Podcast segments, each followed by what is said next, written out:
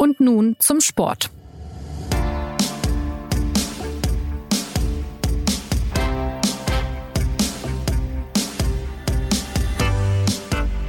Herzlich willkommen zur neuen Folge des SZ Sport Podcasts.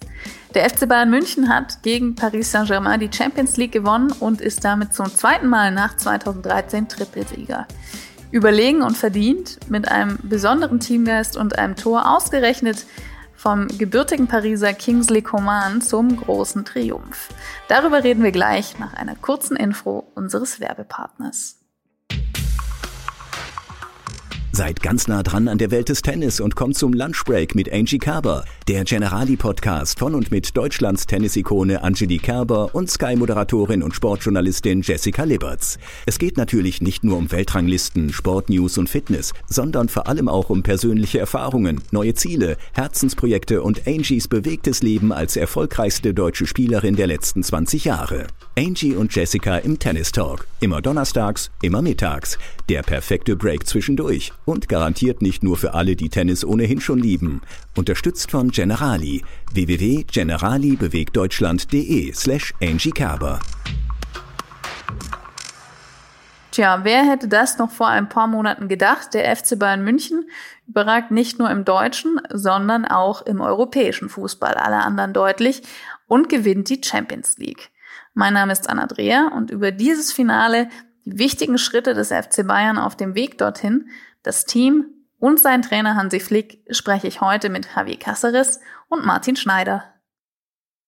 Äh, Thomas Müller hat gesagt, wir hatten sicherlich auch ein Quäntchen Glück und Manuel Neuer zwischen den Pfosten. Äh, es war ja tatsächlich eines der engeren und spektakuläreren Europapokal-Finalspiele, das am Ende von einem Tor zugunsten des FC Bayern entschieden wurde. Warum war der FC Bayern am Ende der glücklichere von beiden Finalisten, Javier? Ja, ich würde gar nicht von Glück reden. Also ich muss ganz ehrlich sagen, dass sich im Grunde das bestätigt hat, was man ja vorher schon ähm, vermutet hatte, nämlich dass der FC Bayern zu den Top-Favoriten zählt dieses Wettbewerbs. Ich habe äh, ehrlich gesagt keine einzige Mannschaft gesehen, die in ihrer ganzen Breite so dermaßen auf hohem Niveau war wie der FC Bayern, äh, von, von Neuer hinten bis hin vorne zu Lewandowski, über die Spiele hinweg, die sie hier in Lissabon gemacht haben. Und äh, ja, äh, Glück. Insofern äh, kann man sagen, als äh, die, der, der Finalgegner Paris Saint-Germain ja, mit, mit einigen Widrigkeiten zu kämpfen hatte und ich glaube, die haben natürlich auch äh, eine, eine nicht unwesentliche Rolle gespielt bei diesem Spiel, nämlich äh, sie haben sehr lange darauf warten müssen, dass sie wieder in den Wettbewerb eintreten können, hatten vor diesem Champions League Turnier im Grunde nur zwei Pokalfinals und äh, ja, und bei einem dieser beiden Spiele hatte sich äh, äh Kylian Mbappé verletzt. Das hat man ihm in meinen Augen äh, ihm angemerkt, diesen fehlenden Rhythmus. Mhm. Denn äh, andernfalls wären die Chancen, die dann äh, Manuel Neuer vereitelt hat, äh, vielleicht äh, auch reingegangen und dann hätten wir über ein anderes Spiel gesprochen.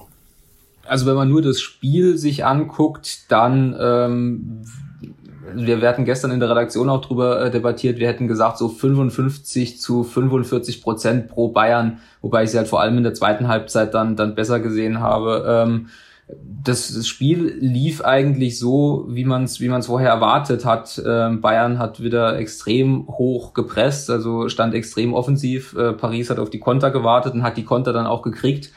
Und ähm, Paris hat halt vor allem drei, drei extrem gute Torchancen. Äh, einmal Neymar in der 18. Minute, als, als Manuel Neuer da extrem fix mit der linken Hand abtauchte und das, das äh, vereitelte und auch danach den, den Nachschuss äh, abwehrte. Ähm, dann diese, diese Chance von Mbappé kurz vor der Pause, als äh, David Alaba aus Gründen, die er vermutlich nur selbst äh, kennt oder vielleicht auch gar nicht selbst kennt, äh, diesen, diesen Horror-Quer, Horror-Querpass im 16er spielt und, und Mbappé dann, dann zum Abschluss kommt und den muss ja. er dann halt eigentlich machen. Ähm, und dann nochmal, dann noch mal kurz vor Schluss äh, Marquinhos, wo auch Neuer dann halt äh, hält und ähm, Thomas Tuchel hat ja auch nach dem Spiel gesagt, sie haben versucht, auf das erste Tor zu gehen und zumindest glaube ich das auch so in der Spielanlage von Paris erkannt zu haben, dass, äh, dass der Plan schon war, in der ersten Halbzeit in Führung zu gehen, weil sie auch mit, mit Mbappé und Di Maria ziemlich offensiv standen. Ja. Und sie hatten die Chancen, sie haben sie nicht gemacht. Und dann, äh, dann hatte der FC Bayern hinten raus echt Feldüberlegenheit, finde ich. Die Bayern haben mit elf Siegen in elf Spielen auch einen Rekord aufgestellt in der Champions League.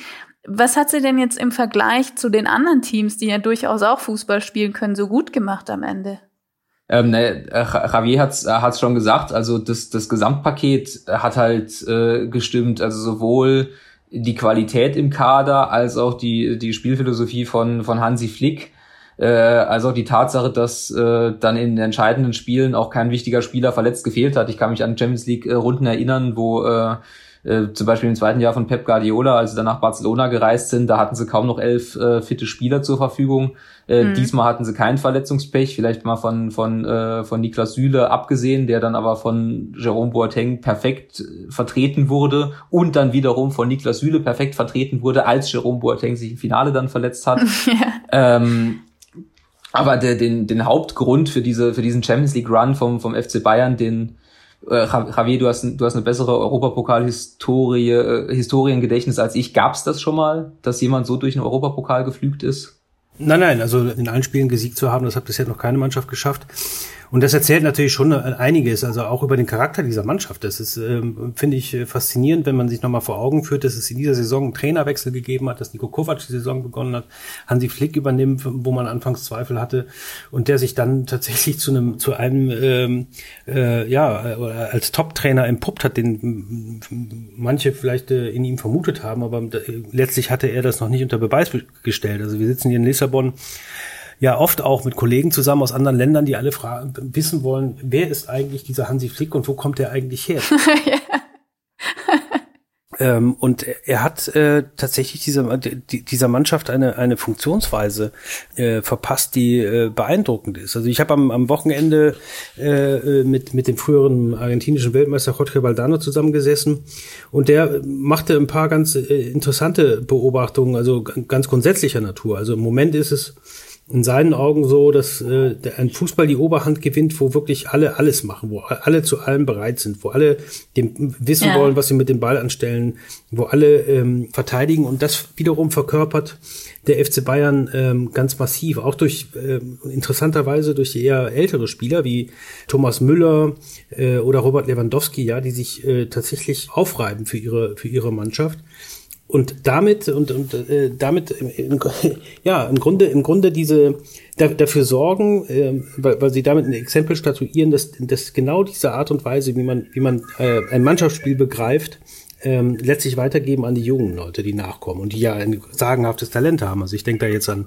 Alfonso Davies, an äh, Joshua Kimmich. Ähm, man kann wahrscheinlich auch sagen Benjamin Pavard, der immer noch jung ist. Ähm, also ähm, da ist etwas entstanden, was ähm, äh, die, den Bayern wirklich noch über Jahre hinweg äh, äh, nutzen wird. Aber würdest du dann sagen, es war dieser Hunger nach permanenter Verbesserung und, und ja, diesem, diesem allumfassenden Können, äh, das ja offenbar gefordert ist, dass, dass der FC Bayern den jetzt eben noch hat, im Gegensatz dann zu einer Mannschaft wie dem FC Barcelona, wo offenbar einiges drunter und drüber geht und, und dann so ein Spirit ähm, abhanden gekommen ist jetzt?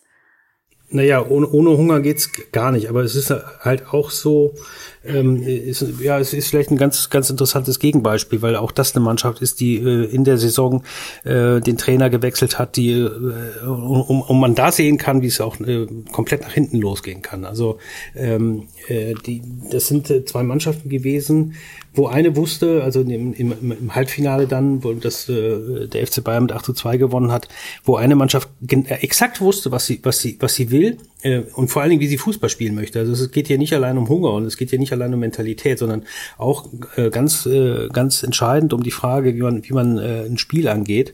Und eben einer anderen Mannschaft, ne, also dem FC Barcelona, der wirklich äh, von, von, von A bis Z äh, äh, in Trümmern lag. Und das, die, die sind, ja, die sind alt und die, ja, die haben viel gewonnen, aber wenn man sich so die letzten Jahre anguckt, dann haben sie es auf europäischer Ebene halt eben nicht gemacht. Also der letzte Champions. League-Titel des FC Barcelona war 2015, dazwischen drin haben die in, in Spanien die Liga äh, gewonnen, aber das hat in, ja mittlerweile auch so einen ähnlichen Wert wie, wie die deutschen Meistertitel vom FC Bayern, obwohl das äh, eigentlich fast eine Respektlosigkeit ist, weil diese Leistung muss man auch dann auch über diese Strecke erstmal erbringen.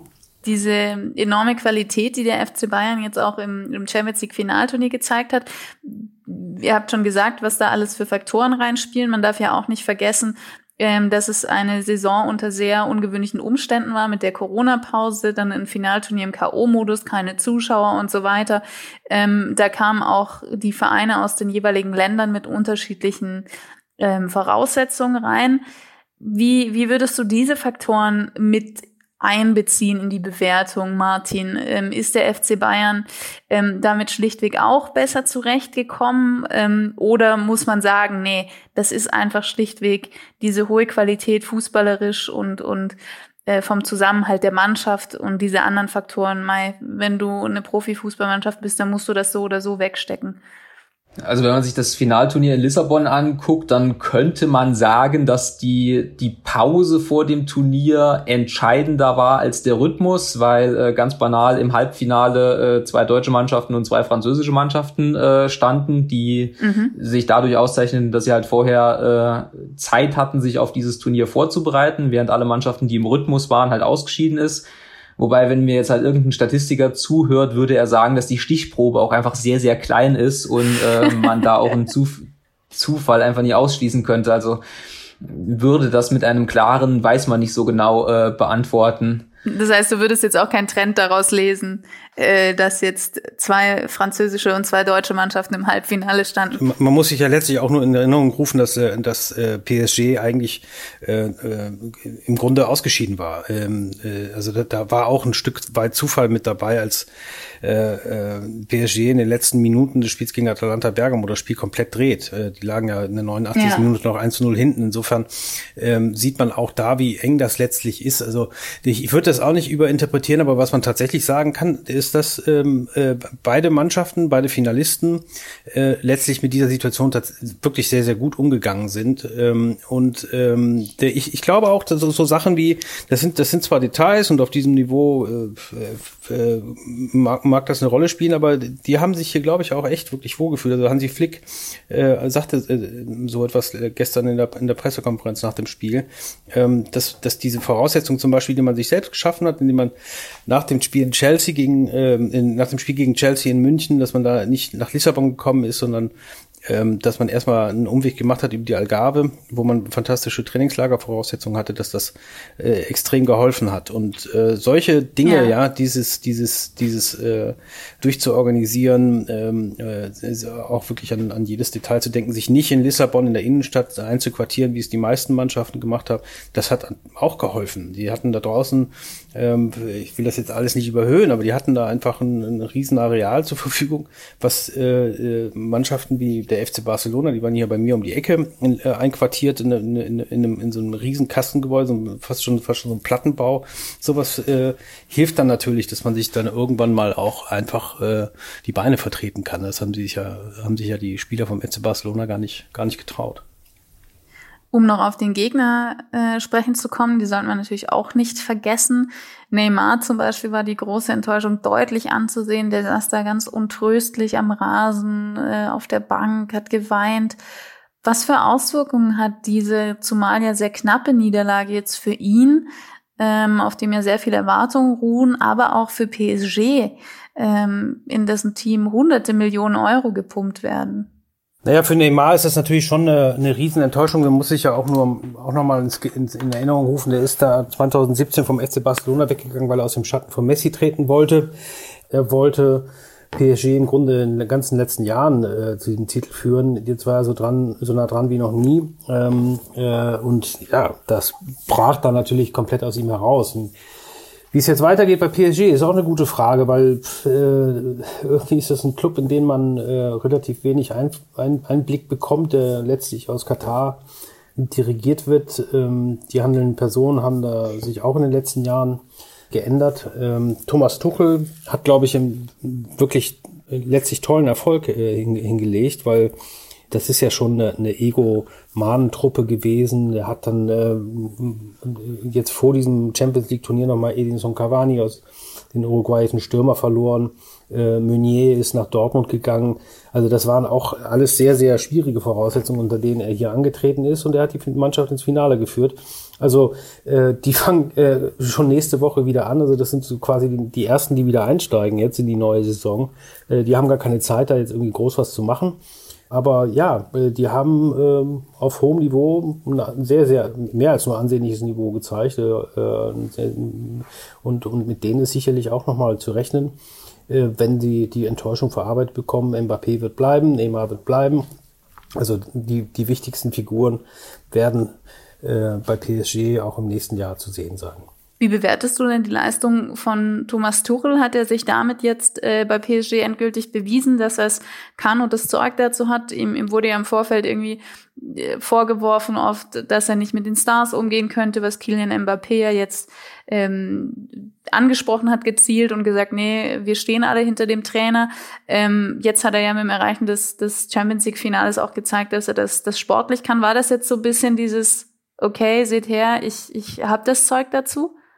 Also wenn man sich dieses Turnier nochmal äh, vor Augen führt und, und, und, sich fragt, welche Trainer ähm, äh, wirklich für sich auch haben Werbung machen können, dann steht äh, neben Hansi Flick äh, Thomas Tuchel ganz klar ähm, an vorderster Front. Also diese diese Frage, ähm, wie man wie man aus dieser dieser äh, Mannschaft äh, aus lauter Verrückten ein wirkliches Team ähm, äh, baut, ja, wie man sich selber auch als, als einer, sagen wir mal, ich, ich benutze jetzt mal ein böses Wort, als Konzepttrainer zurücknimmt und die, die Individualität von solchen, von solchen äh, großartigen Fußballern wie Neymar oder Mbappé aufscheinen lässt, ohne dass die, die, die, die, Mannschaft leidet, äh, das muss man erstmal bewerkstelligen. Also im Grunde war dieses Turnier für Thomas Tuchel in meinen Augen eine Bewerbung ähm, letztlich für, für die gro großen Teams in, in ganz Europa, denn äh, das sind immer die Mannschaften, die ähm, die größten und dann auch oftmals schwierigsten äh, Fußballer in ihren Reihen haben.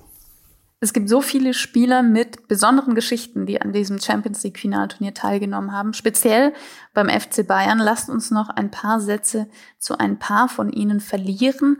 Wer waren denn für euch in einer Mannschaft aus zugegebenermaßen herausragenden Spielern die herausragendsten Akteure? Also in meinen Augen muss man wirklich sagen, dass äh, der FC Bayern ausgeglichener besetzt ist als äh, andere Teams und auch diese, diese Ausgeglichenheit auf den Rasen bekommen hat. Also da waren wirklich ähm, sehr, sehr geschlossene Mannschaftsleistungen zu sehen, sehr, sehr ein gut funktionierendes Miteinander auf einem äh, atemberaubenden Niveau. Ich würde immer noch meinen, dass ähm, äh, in Normalform so Spieler wie Mbappé, äh, wie Spieler wie Neymar, wie Spieler wie Leo Messi äh, über jedem Einzelnen stehen, ähm, die beim FC Bayern ähm, äh, im Kader sind. Aber ähm, da hört es im Grunde auch schon auf. Und das sagt eine Menge über das, über das, über das Niveau aus, was, äh, was der FC Bayern da jetzt äh, zusammengestellt hat. Und äh, letztlich ist diese, dieser, dieser Pokal alles andere als ein Zufall. Ähm, ich würde mhm. sagen, dass, ähm, dass äh, die tatsächlich im Moment als Gesamtkonstrukt über anderen Vereinen stehen.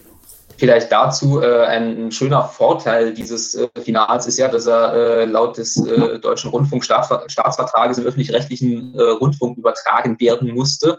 Und äh, deswegen steht dieses Fußballspiel auch in kompletter Länge noch in der Mediathek des ZDF. Kleiner Servicehinweis. Ja, wer, wer sich den Podcast anhört, also ich habe das heute Morgen gemacht, ich habe mir dann die, die zweite Halbzeit so, so kurz vorm Tor des FC Bayern und vor allem halt auch danach quasi nochmal in Ruhe angeguckt und ähm, da sieht man, wenn man, wenn man so ein bisschen analytisch äh, drauf guckt, das, was Ravi eben gesagt hat oder was, was äh, Valdano gesagt hat, dass so alle für alle arbeiten. Es ist echt beeindruckend, wie bei jeder, jeder Angriffsaktion vom FC Bayern dann bei Ballverlust oder wenn es halt äh, äh, zurückgeht, dann diese Sicherungsmechanismen greifen. Also dass dann halt die Mannschaft den, den Ballverlust oder den, den geblockten Schussversuch des anderen ausbügelt. Ähm, wenn ich, wenn, wenn ich äh, persönlich vielleicht noch ein paar Worte sagen äh, kann, ich war gestern, weil es vermutlich auch sein, sein letztes Spiel für den FC Bayern war, war ich äh, wiederholt äh, beeindruckt, äh, was, was Thiago dann vor allem in der zweiten Halbzeit gespielt hat. Der ist mhm. einfach so, so irre ballsicher. Er hat, ähm, er hat so, so eine unglaubliche Übersicht über das Spiel, mhm. arbeitet defensiv wahnsinnig gut. Und ich habe so den Eindruck, dass er, obwohl er das wir, wir sehen ihn ganz, ganz oft im Stadion und ich finde, dass er halt diese Leistung konstant auf einem beeindruckenden Niveau bringt. Und ich habe trotzdem den Eindruck, dass er in Deutschland nicht so richtig die Wertschätzung kriegt, die er äh, aufgrund seiner fußballerischen Fähigkeiten vielleicht verdient. Was möglicherweise auch daran liegt, dass er mit Interviews relativ sparsam ist oder halt nicht so oft nicht so oft spricht. Aber ähm, ich fand ihn gestern neben Neuer und natürlich Coman als Torschützen, äh, fand ich, hat er eines seiner besseren Spiele gemacht.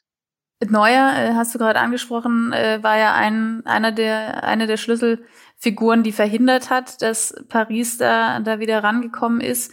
Thomas Tuchel hat gesagt, das war schon auch ein bisschen Wettbewerbsverzerrung. Manu ist auf jeden Fall zum falschen Moment in absoluter Topform. Ähm, würdet ihr ihn dann in, in einem Kollektiv aus diesen vielen herauszuhebenden Akteuren trotzdem nochmal besonders äh, hochheben oder wie, wie bewertet ihr seine Leistung äh, speziell in diesem, in diesem Finale und auch seinen Wert für den FC Bayern? Nicht nur in diesem Finale, sondern im Grunde in dieser ganzen Finalrunde. Wir haben ja schon ein paar äh, äh, Fehler gesehen von von auch wirklich äh, herausragenden Torhütern. Äh, über Testegen reden wir jetzt besser nicht. Der äh, hat äh, acht Dinger bekommen ähm, im Spiel gegen die Bayern. Dann äh, hat man aber auch Fehler gesehen von Ederson, von Manchester City äh, oder von Peter Gulaschi von RB Leipzig gegen gegen Paris Saint-Germain. Äh, das alles hat sich der Neuer überhaupt nicht geleistet. Also der war in einer Art und Weise sicher, dass es wirklich atemberaubend war. Und ein bisschen eigentlich im Grunde, weil es halt auch äh, letztlich eine Art Endturnier ist, äh, Erinnerung weg dann die WM 2014, als er in einer ähnlichen Verfassung war auch das ist bemerkenswert, wie der, wie, weil, weil auch für ihn war das äh, kein einfaches Jahr. Der, äh, unser Kollege Philipp Seldorf hat das ja am Samstag sehr wunderbar nachgezeichnet, äh, was da alles auf ihn eingeprasselt ist. Äh, unter anderem halt auch diese, diese äh, letztlich quälenden Vertragsverhandlungen mit dem FC Bayern, wo er, glaube ich, persönlich wirklich einfach enttäuscht war über die Art und Weise, wie das vonstatten gegangen ist. Aber der ja. war jetzt vollkommen da. Der war präsent, der hat ähm, äh, äh die drei Großchancen, von denen Martin eben sprach, vereitelt. Und er hat wieder äh, im Grunde eine Art Ausputzer gespielt mit einer extremen äh, Sicherheit, was die Passqualität anbelangt und äh, auch die äh, das Stellungsspiel. Ja, der, das war wirklich äh, herausragend, muss man ganz einfach so sagen. Es gäbe noch sehr viele Spieler, auf die wir eingehen könnten, von Lewandowski über Thomas Müller zum Beispiel, der ja ausgemustert wurde aus der Nationalmannschaft, von Ex-Trainer Kovac ausgemustert wurde, und der Flick jetzt Stammspieler ist. Und äh, wenn man dann ohne Zuschauer mal so ein bisschen mehr hört, wer was auf dem Platz spricht, äh, im Prinzip Spielertrainer ist bei den Bayern, der jetzt zum zweiten Mal das Triple gewonnen hat und so weiter. Also da könnten wir eine ganze Sendung zu all den Personalien machen. Aber lasst uns nochmal auf die entscheidenden Schritte zu sprechen kommen. Joshua Kimmich hat ja gesagt, wir hatten das Gefühl der Unschlagbarkeit. Diesen Satz hätte im Herbst wohl kein Bayern-Spieler gesagt. Was waren denn die entscheidenden Schritte auf dem Weg zum Triple, wenn man diese Mannschaft von Saisonstart bis jetzt betrachtet, diese Entwicklung? Ähm, ich würde das in zwei, äh, zwei Kategorien einteilen. Einmal, einmal die taktische und einmal die soziale Komponente. Äh, die taktische Komponente haben wir hier im Podcast auch schon ein paar Mal angesprochen. Ähm, unter Nico Kovac hat der FC Bayern grundsätzlich anders gespielt als unter Hansi Flick. Unter, unter Hansi Flick verteidigt der, S, äh, der FC Bayern irre hoch. Also die, die Abwehrkette steht an der Mittellinie oder drüber. Es gibt ein intensives Pressing, das heißt, der Gegner wird angelaufen, er wird ständig gestört. Äh, wenn es in der Vorwärtsbewegung einen Ballverlust gibt, dann weiß derjenige, der den Ball verliert, dass es einen Sicherungsmechanismus gibt unter Flick, unter Kovac bestand der mehr oder weniger darin, dass man sich möglichst schnell zurückzieht und man gegebenenfalls halt in, in fatale Konter äh, läuft. Bei Flick besteht er darin, dass sofort versucht wird, diesen Ball wieder zurückzugewinnen. Und, und dieses grundsätzlich andere Spielsystem gibt dieser Mannschaft ein, eine Sicherheit, was, was im Prinzip so ein sich verstärkender Kreislauf ist. Wenn ich sicher bin, weiß ich, dass wenn ich einen Fehler mache, er nicht so arg ist. Wenn ich weiß, dass der Fehler nicht so schlimm ist, dann mache ich ihn erst gar nicht. Das ist ein bisschen wie so, wie so ein Seil beim Klettern. Ähm, und, und da hat sich die Mannschaft dann in diesen, diesen Rausch hineingespielt, den man jetzt halt gesehen hat, mit 30 Spielen äh, ohne Niederlage, mit nur einem Unentschieden 0-0 gegen Leipzig, sonst hätten die eine, eine perfekte Serie hingelegt. Das muss man sich mal vorstellen. Mhm. Das kommt in der Tat selten vor. Naja, und dann hat äh, Flick natürlich auch tatsächlich ähm, den Mut, und zum einen die Leute aufs Glatteis zu führen und zu sagen, wir spielen mit der gleichen Mannschaft. Das ist übrigens auch intern so kommuniziert worden, noch am Samstag hier in Lissabon, dass, ähm, dass äh, er die, die gleiche Elf spielen lässt wie gegen ähm, den FC Barcelona. Äh, und dann doch äh, überraschend äh, Kingsley Coman äh, ein, äh, in, ins Team holt. Äh, er sagte ja vorher, naja gut, er ist äh, bei PSG ausgebildet worden. Ich habe mir davon noch eine Spur mehr Motivation versprochen. Ähm, ich glaube, dass äh, er tatsächlich äh, recht hatte damit, dass er das Coman dem dem äh, Kehrer, dem Rechtsverteidiger von PSG, viel größere Probleme bereiten würde als Perisic, der tatsächlich in einer in, ja. sagenhaft guten Form war auch. Ja, ähm, es war dann äh, genau richtig ähm, äh, und äh, ich weiß jetzt nicht, ob er tatsächlich, äh, ob, ob man sagen kann, dass er damit äh, äh, äh, Thomas Tuchel äh, überrascht hat, äh, aber äh, das war in jedem Fall ein Schachzug, der äh, dazu beigetragen hat, dass dass der FC Bayern letztlich gewonnen hat. Also jenseits davon, dass, dass, dass äh, Coman das entscheidende Tor geschossen hat. Und der letztlich auch dazu beigetragen hat, dass aus Hansi Flick äh, jetzt einer geworden ist, der zu den, zu den ganz großen äh, Trainern gehört, wenn man sich die Titel anguckt. Äh, in Deutschland hat er jetzt als erst zweiter Trainer nach Jupp Heynckes 2013 auch mit den Bayern äh, das Triple geholt und, und den größten Erfolg auf Clubebene erreicht. Ähm, du hast vorhin schon gesagt, Javier, äh, die, die Kollegen, äh, die Journalistenkollegen aus dem Ausland fragen immer schon, wer ist das eigentlich? Ähm, den kennt man irgendwie nicht so richtig, ähm, auch wenn er 2014 als Co-Trainer Joachim Löw geholfen hat, in Rio Weltmeister zu werden. Aber äh, was, was sagst du dann den Kollegen? Was, was erzählt man äh, Kollegen aus dem Ausland, wer Hansi Flick eigentlich ist und wie er das geschafft hat und was ihn als Trainer auszeichnet? Und was erzählst du den Hörern des Podcasts darüber?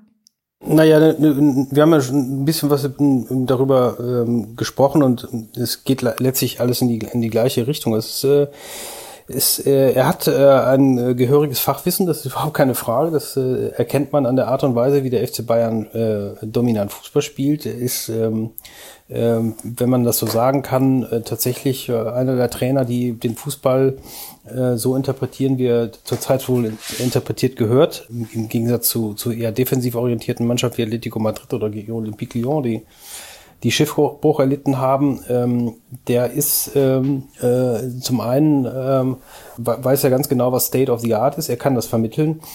Und er hat ähm, äh, natürlich auch einen ganz großen Vorteil dadurch, dass er bei der Nationalmannschaft äh, mit den meisten äh, Spielern des FC Bayern Kontakt hatte, zumindest.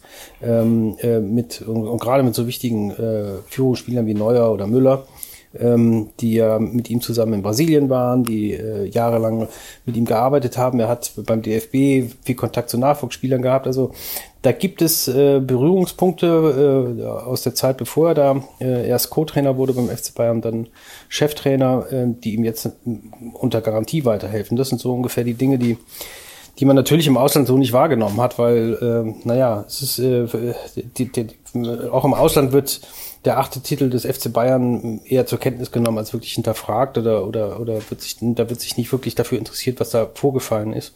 Ähm, das ist äh, ja äh, noch ein weiterer Titel für den FC Bayern, so ist es, glaube ich, wahrgenommen worden, weitgehend. Aber dahinter steckt äh, eine Geschichte, die wirklich interessant ist. Martin, wie würdest du denn seine ähm, Entwicklung von 2014, wenn man das jetzt mal als Eckpunkt nimmt, bis heute beschreiben? Ähm, oder war er damals schon der Trainer und war eben in Anführungszeichen nur Assistent und kann es jetzt als Cheftrainer ähm, besser zeigen, was er kann?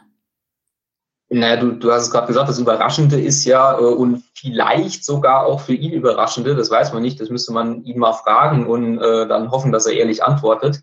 Äh, er war ja bisher einfach nicht Cheftrainer. Er war ja bisher äh, Sportdirektor, Co-Trainer und es ist ja doch was anderes, ob man halt Co-Trainer ist und äh, zusammen mit Joachim Löw halt, äh, es ist ja auch was anderes, eine Vereinsmannschaft zu trainieren, als eine Nationalmannschaft zu trainieren. Ja. Und ähm, dass, dass er ein anerkannter Fachmann ist, das war, das war bekannt, das weiß man, dass er äh, soziale Fähigkeiten hat, das wusste man auch. Aber dass das alles dann halt äh, kumuliert äh, und dass er dann eine Mannschaft, die, daran kann man ja auch mal kurz erinnern, im Pokal fast am VfL Bochum gescheitert ist und 1 zu 5 in Frankfurt verloren hat, dass er diese Mannschaft dann in, in Rekordzeit umbaut und äh, zum Triple führt, das ist, äh, also damit kann man nicht rechnen. Ich glaube, damit konnte auch Hansi Flick nicht rechnen. Und ähm, dass er das äh, geschafft hat, äh, das äh, steht jetzt äh, erstmal in seiner Lebensvita drin. Das ist ja auch ein Erfolg, auf den man, äh, den man erstmal sacken lassen muss, den man feiern kann, genießen kann, aber es geht ja auch bald schon weiter. Ähm, jetzt wird er natürlich daran gemessen, was er jetzt in seinem ersten Jahr schon so sensationell erreicht hat. Ähm, wie, wie schätzt du ihn da ein? Ist er, ist er einer, der sich davon äh, irritieren lässt, im Sinne von, der Druck ist jetzt einfach ein anderer, weil die Erwartungen andere sind? Oder wie wird sich das auswirken? Wie wird, wie schätzt du es ein, wie diese Geschichte Hansi Flick beim FC Bayern weitergehen wird? Also was, was er so in seinen ersten Statements nach dem Triple-Sieg gesagt hat, äh, klingt das auch wieder erschreckend vernünftig, äh, wie wie bei vielen Dingen, die er sagt. Er hat äh, gesagt, äh, Erfolg ist immer nur gemietet und die Miete muss man jeden Tag zahlen. Äh, ich habe das Gefühl, dass er, dass er äh, auch wieder eine Bergsteigerfloskel, dass er weiß, dass äh, wenn man mal auf einem Gipfel war, dass man dann wieder runtergeht und dann wieder auf den nächsten Gipfel äh, hochsteigt. Auf der, auf der sachlichen Ebene kriegt er jetzt äh, Leroy Sané als neuen Spieler dazu. Möglicherweise verliert da Thiago. Ähm, bei David Alaba sind die Vertragsverhandlungen noch im, noch im Gange. Er hat eben schon gesagt, ich glaube, wenn er Thiago verliert, das wäre halt äh, ein wichtiger Baustein. Aber ganz, ganz banal geht er, geht er jetzt halt erstmal in, in eine Bundesliga-Saison, wo, wo er gemerkt hat, dass wenn die Mannschaft das abruft, was sie kann, ähm, auch die zweitbeste Mannschaft, sprich Borussia Dortmund, nicht so wirklich mithalten kann. Dann bedanke ich mich für heute bei euch beiden. Auch wir können jetzt erstmal sacken lassen, was da alles passiert ist bei diesem Turnier unter besonderen Umständen und uns aber gleichzeitig schon auf das nächste Champions League Spiel freuen. Denn auch die Frauen haben ihr Finalturnier begonnen. Im Halbfinale am Dienstag trifft der VfL Wolfsburg auf den FC Barcelona und auch die Wolfsburgerinnen wollen, wie die Männer beim FC Bayern nach 2013 zum zweiten Mal Trippelsieger werden. Vielleicht also gibt es in diesem Jahr sowohl bei den Männern als auch bei den Frauen aus deutscher Sicht den Dreifach-Triumph. Vielen Dank, Javier. Da nicht für. Schönen Gruß aus Lissabon. Vielen Dank, Martin. Immer gerne. Und an Sie vielen Dank fürs Zuhören. Die nächste Folge gibt es nächsten Montag. Bis dahin eine schöne Woche. Machen Sie es gut.